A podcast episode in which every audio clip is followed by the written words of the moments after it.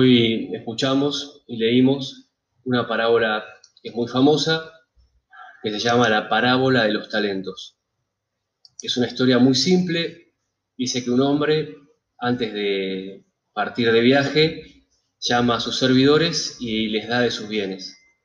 A uno le da cinco talentos, a otro dos y un solo talento un tercero. Los primeros dos servidores hicieron producir esos talentos, pero el tercero, que había recibido uno solo, lo enterró.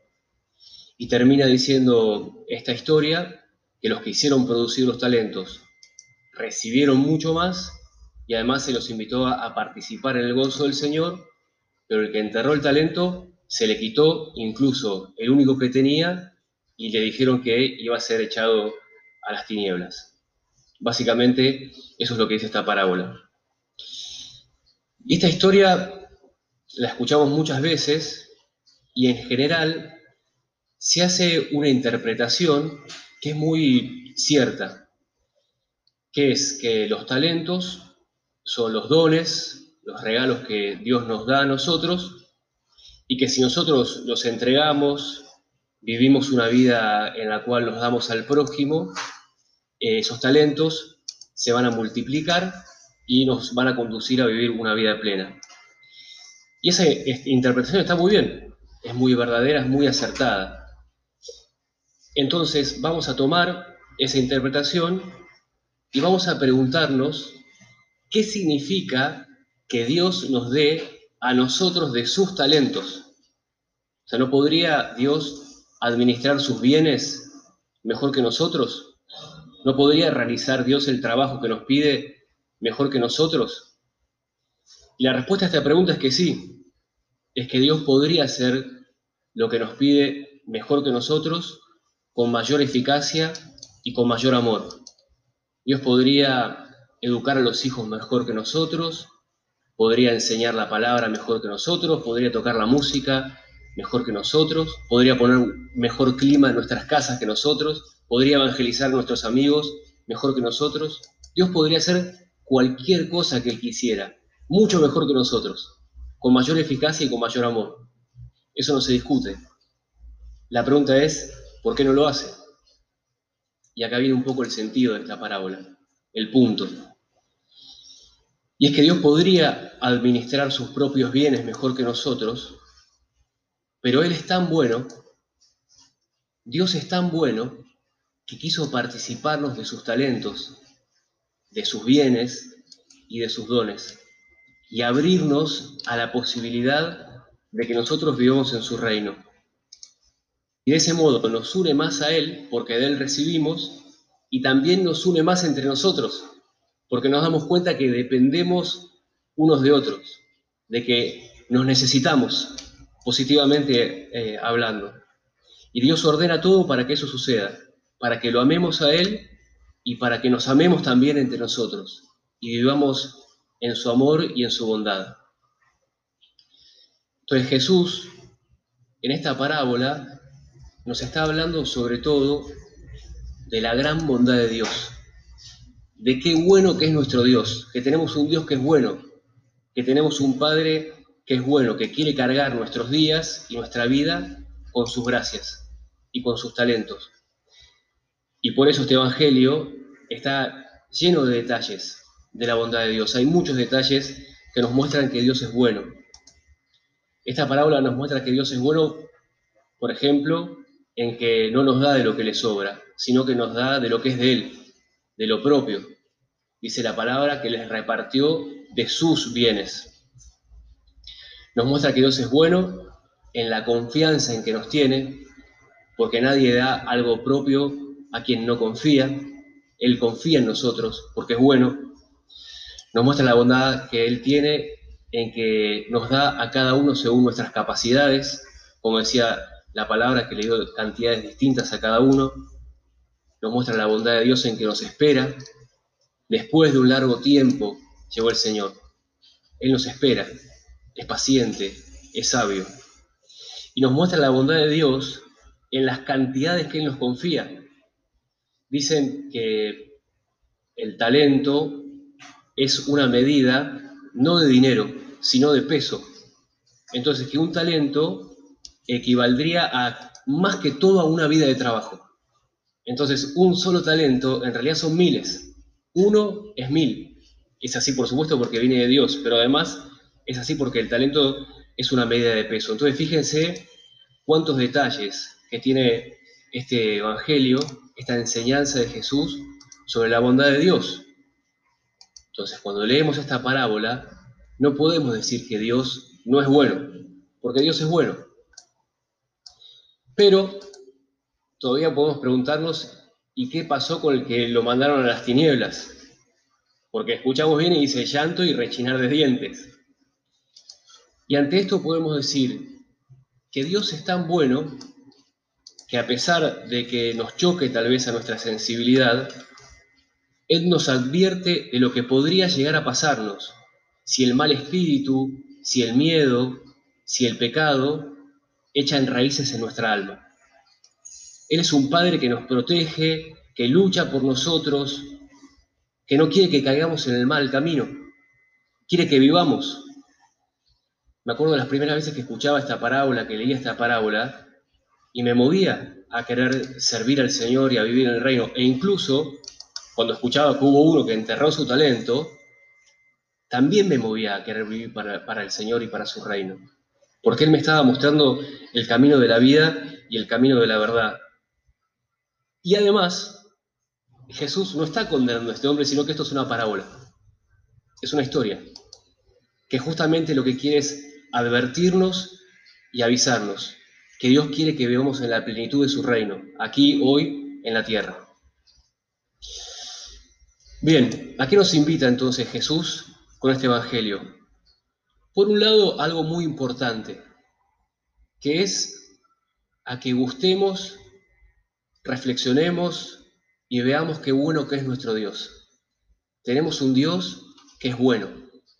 Hay un salmo que dice, gusten y vean qué bueno es el Señor. Y a veces hablamos o escuchamos mucho sobre el poder de Dios, sobre la providencia de Dios, sobre la misericordia de Dios, lo cual está muy bien, pero no tantas veces escuchamos hablar o hablamos o experimentamos o nos relacionamos con el Señor desde su bondad, desde la bondad de Dios. Y Jesús en el Evangelio lo afirma. Jesús dice, Dios es bueno. Lo dice Jesús, Dios es bueno. Entonces una primera propuesta muy simple para esta semana es bendecir a Dios por su bondad. Frenarnos por momentos tener momentos de oración y decirle, qué bueno eres, Señor. Eres bueno, Jesús. Y van a ver que si hacemos esa oración con el corazón y con simpleza, nos empieza a sanar el alma.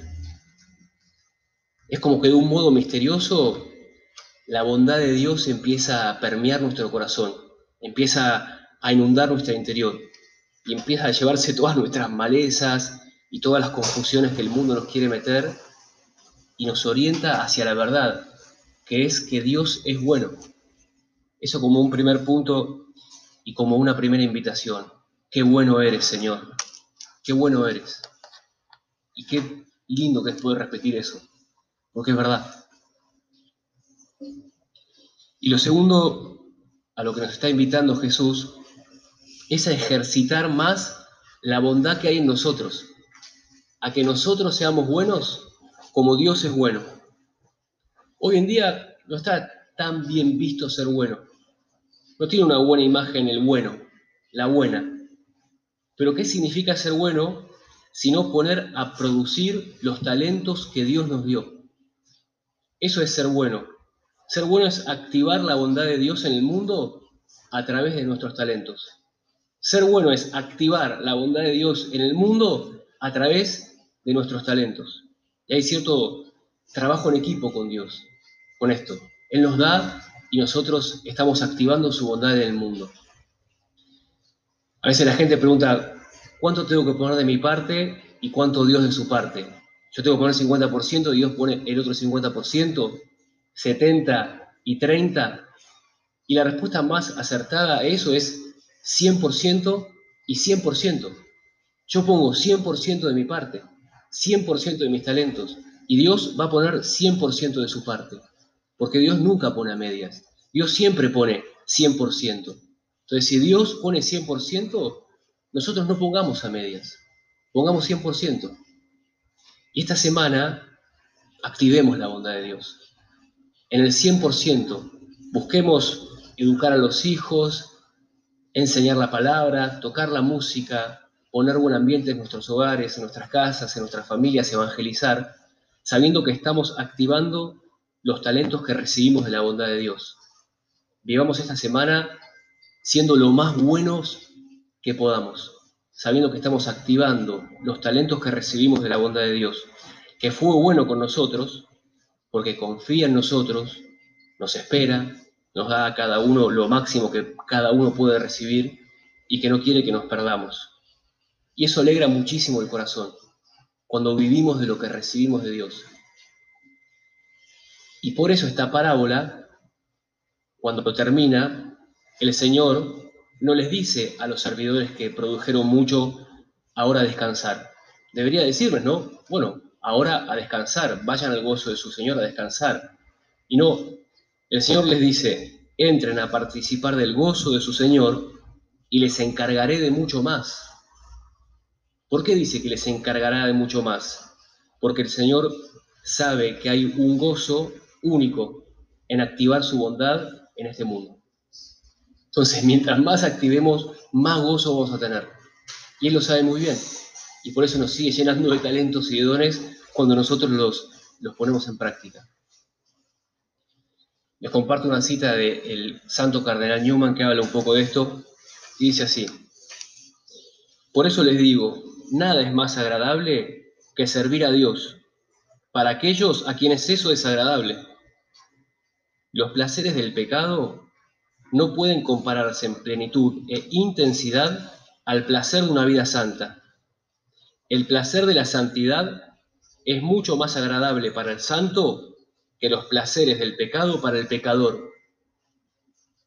El placer de la santidad es mucho más agradable para el santo que los placeres del pecado para el pecador. Ojalá pudiera hacerles ver esto, dice. Ojalá se atrevieran a experimentarlo y a saberlo, entre paréntesis, nosotros esta semana. Ojalá nos atreviéramos a gustar y a probar los placeres de Dios, para gustar y ver qué bueno es el Señor. Y el Espíritu Santo dice en su palabra, en el Salmo 23, que es el famoso Salmo del buen pastor, tu bondad me acompaña a lo largo de toda mi vida y habitaré junto al Señor por días sin fin.